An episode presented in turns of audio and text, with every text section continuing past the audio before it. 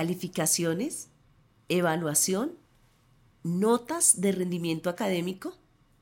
Es posible que ustedes al escuchar estas palabras mm, no traigan muy buena recordación a sus memorias. Es más, incluso tengan sentimientos aún de miedo, de zozobra, de confusión.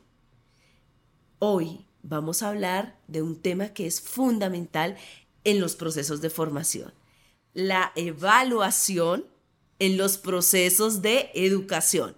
Ese es el tema de hoy en Educación en Alta Voz. Bienvenidos.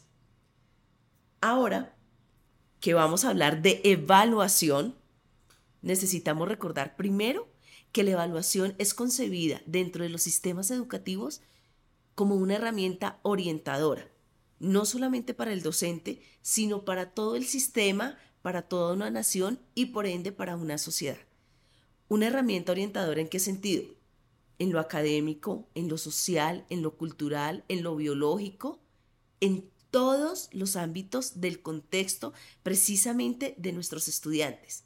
Y es que hay una frase que nos dice y que invita a los docentes a cuestionarse y es, dime cómo evalúas y te diré cómo aprenden tus estudiantes. Esta frase, aunque pareciera que fuera solo para los docentes, también tiene una corresponsabilidad dentro de todos los actores del sistema académico. Ahora, que sabemos que la evaluación es concebida como una herramienta orientadora en múltiples campos, debemos saber varias situaciones. La primera es el sujeto en el cual se implementa la evaluación. En muchos casos, en la gran mayoría, el sujeto en el cual se implementa es el estudiante, el alumno. Pero resulta que estamos en una grave equivocación si creemos que los resultados que se obtengan, el único responsable es el estudiante. Los resultados de cualquier evaluación, de cualquier prueba, estandarizada, interna o externa, finalmente lo que arrojan son las posibilidades de mejora y las fortalezas no solamente de, los estudiantes, sino de todos los actores del sistema educativo. Y ahí estamos convocados todos, sociedad civil, padres de familia, docentes, directivos, incluso y por supuesto las personas que diseñan las políticas públicas en educación ¿Y por qué todos estamos involucrados? Porque el fin último de aplicar una evaluación es lograr cambios positivos y efectivos en los procesos de formación, procesos de formación que se espera cada día sean más innovadores y respondan a las expectativas de los estudiantes y de la sociedad. Y es que, solamente para tomar un ejemplo, no es casualidad que precisamente en aquellos estudiantes donde su núcleo familiar padres de familia o cuidadores están más pendientes y con mayor compromiso en los procesos de formación, sean precisamente esos estudiantes quienes durante todo su trayecto de vida escolar revelen buenos resultados académicos y de convivencia. Porque recordemos que más allá de que la evaluación sea cuantitativa o cualitativa, siempre se va a propender precisamente porque se generen cambios formativos de manera integral. Eso es lo primero, tener la concepción clarísima de que independientemente que siempre que se aplique al sujeto estudiante, los resultados y las consecuencias de esos resultados nos van a afectar a todos como sociedad. Y digo que siempre que se aplican las pruebas se piensa mayoritariamente en los estudiantes es porque ellos son los que generalmente se evalúan. Pero no hay que olvidar que a los docentes también en la mayoría de sistemas educativos alrededor del mundo se les realizan evaluaciones de su rendimiento y también evaluaciones para incluso escalar en el mismo sistema educativo. Sin embargo, el tema de la evaluación docente es algo que lo vamos a mencionar de manera muy general en este episodio. ¿Por qué? Porque nos interesa el foco de la evaluación en los educandos. Y en esta línea viene algo clave y es el error, la equivocación. Y es que como sociedad debemos erradicar y dejar de estigmatizar el error o la equivocación como parte negativa del aprendizaje. ¿Por qué? Porque eso de tener la rotulación negativa es precisamente lo que conlleva a que cuando obtenemos malos resultados en la evaluación o cuando estamos eh, próximos a un proceso de evaluación, tengamos las sensaciones con las que empezamos este podcast. ¿Lo recuerdan? La zozobra, el miedo, la incertidumbre. Y es que todos los que tenemos posibilidades de caminar, caminamos, pero ninguno hemos aprendido a caminar mirando. No, los procesos, por ejemplo, para empezar a caminar, para aprender a caminar, iniciaron con el gateo, luego eh, dando pequeños pasos. Pero antes de lograr tener un proceso sólido, nos caímos muchas veces. El error es parte positiva de los aprendizajes y es necesario que todos, vuelvo y repito, todos los actores del sistema educativo, directivos, docentes, padres de familia, sociedad civil, erradiquemos la estigmatización del error dentro de la evaluación como parte negativa. Ahorita les estaba hablando sobre el proceso de caminar, que antes de tener ese proceso sólido, nos caímos muchas veces. Thomas Edison, con su invento de la bombilla eléctrica, pues lo mismo. La historia dice que más o menos fueron entre mil y dos mil bombillas eléctricas las que tuvo que ensayar equivocadamente antes de lograr que su invento funcionara. ¿Se imaginan ustedes que para lograr ese gran invento de la bombilla eléctrica, Thomas Edison antes tuvo que dañar entre mil y dos mil bombillas? En la historia de ningún sistema educativo del mundo se han tenido que practicar entre mil y dos mil pruebas de evaluación antes de que un estudiante las apruebe. Entonces, eso es otro ejemplo de que el error es parte positiva de los procesos de formación. Hay otro tema, ya que nombro procesos de formación, y es que desafortunadamente la mala fama que tiene esta fase de los procesos de educación, que es la evaluación, es eso, que se ha perdido su esencia, que es formar y formar de manera integral. En efecto, mm, no somos un número, no somos una letra, somos mucho más. Y por eso, siempre desde las entidades a nivel global, regional, en las autoridades a cargo de la educación en cada país, el esfuerzo es porque la evaluación, tanto cuantitativa como cualitativa, siempre tenga ese fin formativo formativo para quien está recibiendo y quien está viviendo ese proceso, llámese estudiante o llámese docente, porque recordemos, los docentes en muchos sistemas educativos del mundo deben presentar pruebas periódicamente para validar sus procesos y su cualificación para el cargo. Y es que resulta que desafortunadamente la mala fama de esta fase de formación, la evaluación, se debe a que no la concebimos como un proceso igual que cuando se planea una clase, cuando se preparan los materiales para dictar unos contenidos, cuando se seleccionan unas estrategias.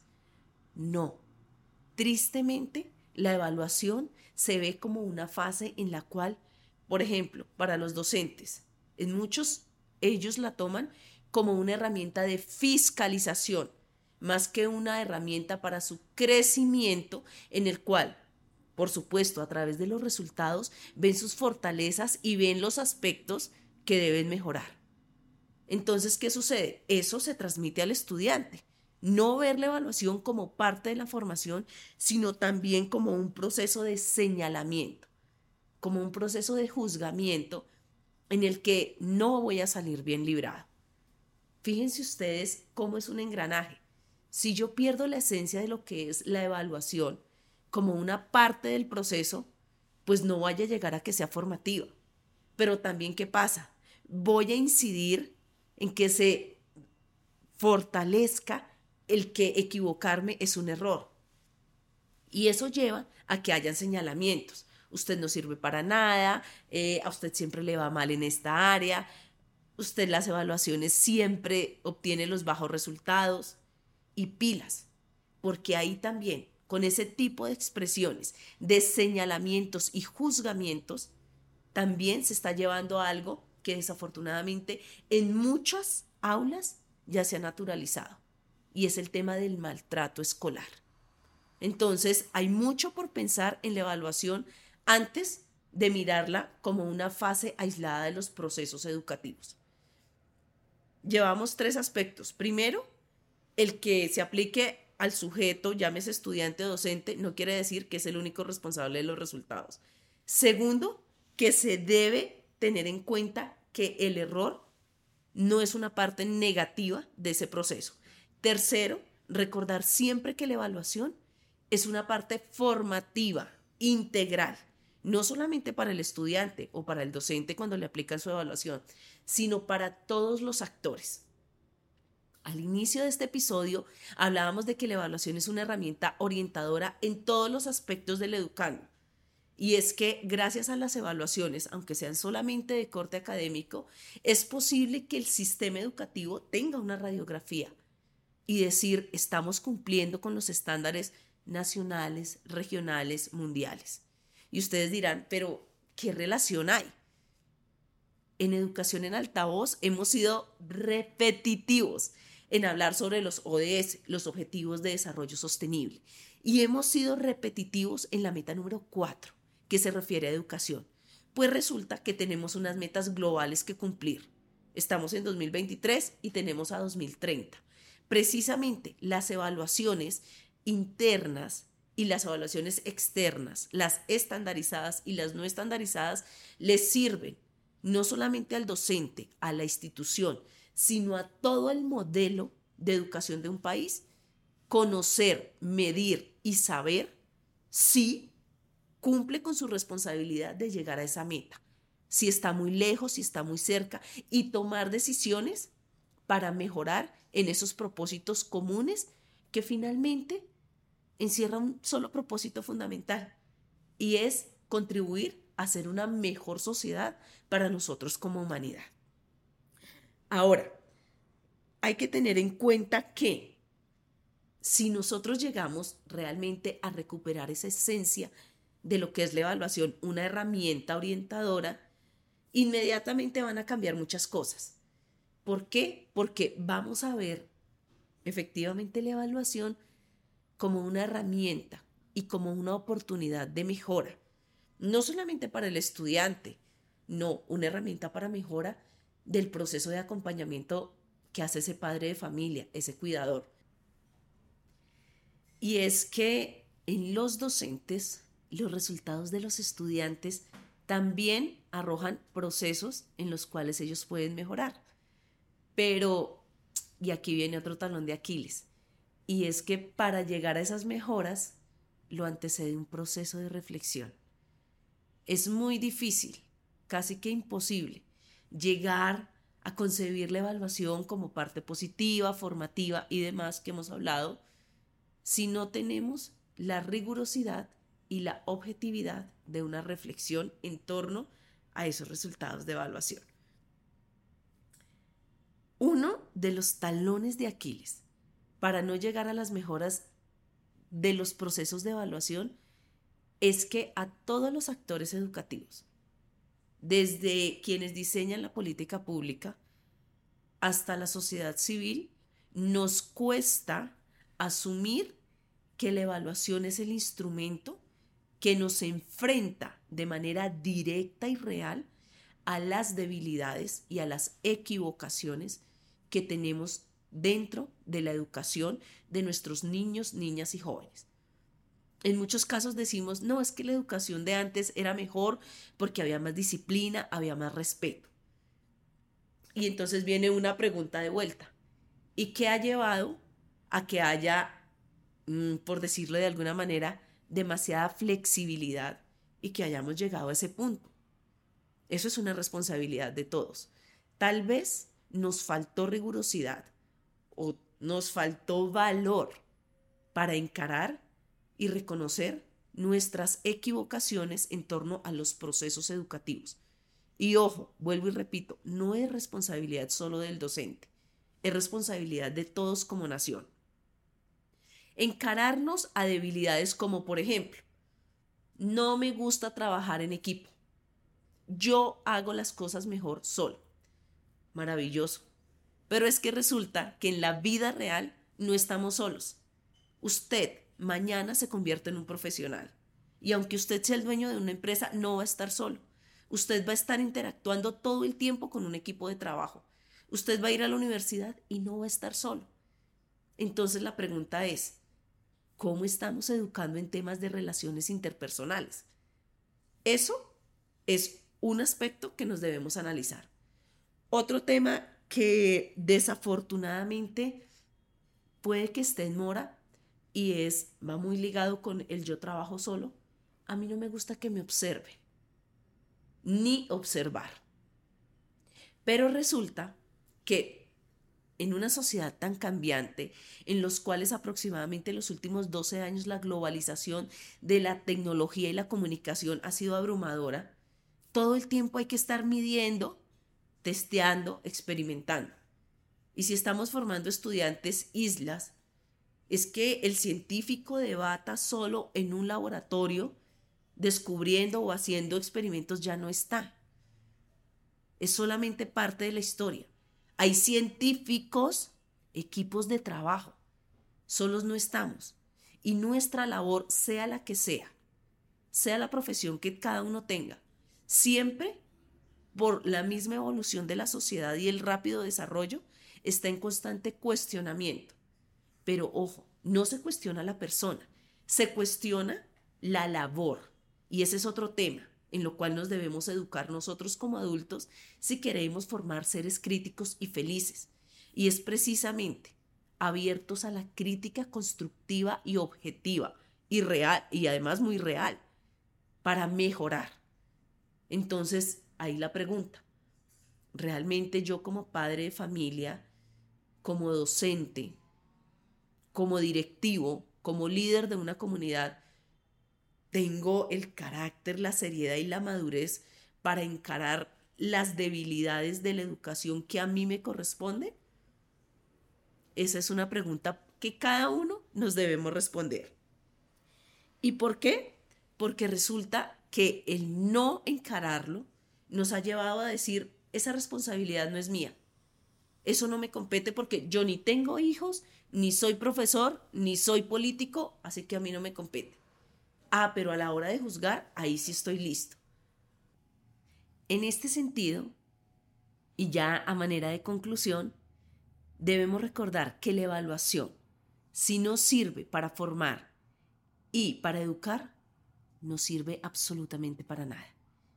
Y para que llegue a cumplir ese gran objetivo, es necesario que desde todos los ámbitos la evaluación se planee, se sienta y siempre esté en un proceso de constante reflexión. ¿Por qué? Porque de no ser así, se va a llegar a lo que desafortunadamente se vive en muchos sistemas educativos de Latinoamérica, y es a que está estigmatizada, a que se concibe como un proceso de señalamiento y de juzgamiento. Y en ese sentido, no cumpliremos con la labor con la que siempre cerramos este episodio, y es que la educación no cambia el mundo, pero sí cambia a las personas que vamos a cambiar el mundo. Muchas gracias por escuchar este nuevo episodio y recuerden que los invitamos a escucharlo o a verlo en Spotify y a darle una valoración. Si lo ven en YouTube, no olviden seguir el canal y estar pendiente de este y todos los episodios anteriores. Además, porque acá hablamos de la evaluación. Y recuerden que en Educación en Altavoz Podcast, en el episodio número 7, hablamos sobre las pruebas internacionales, que son pruebas estandarizadas, el cual les puede servir como complemento al episodio que acaban de escuchar. Adiós.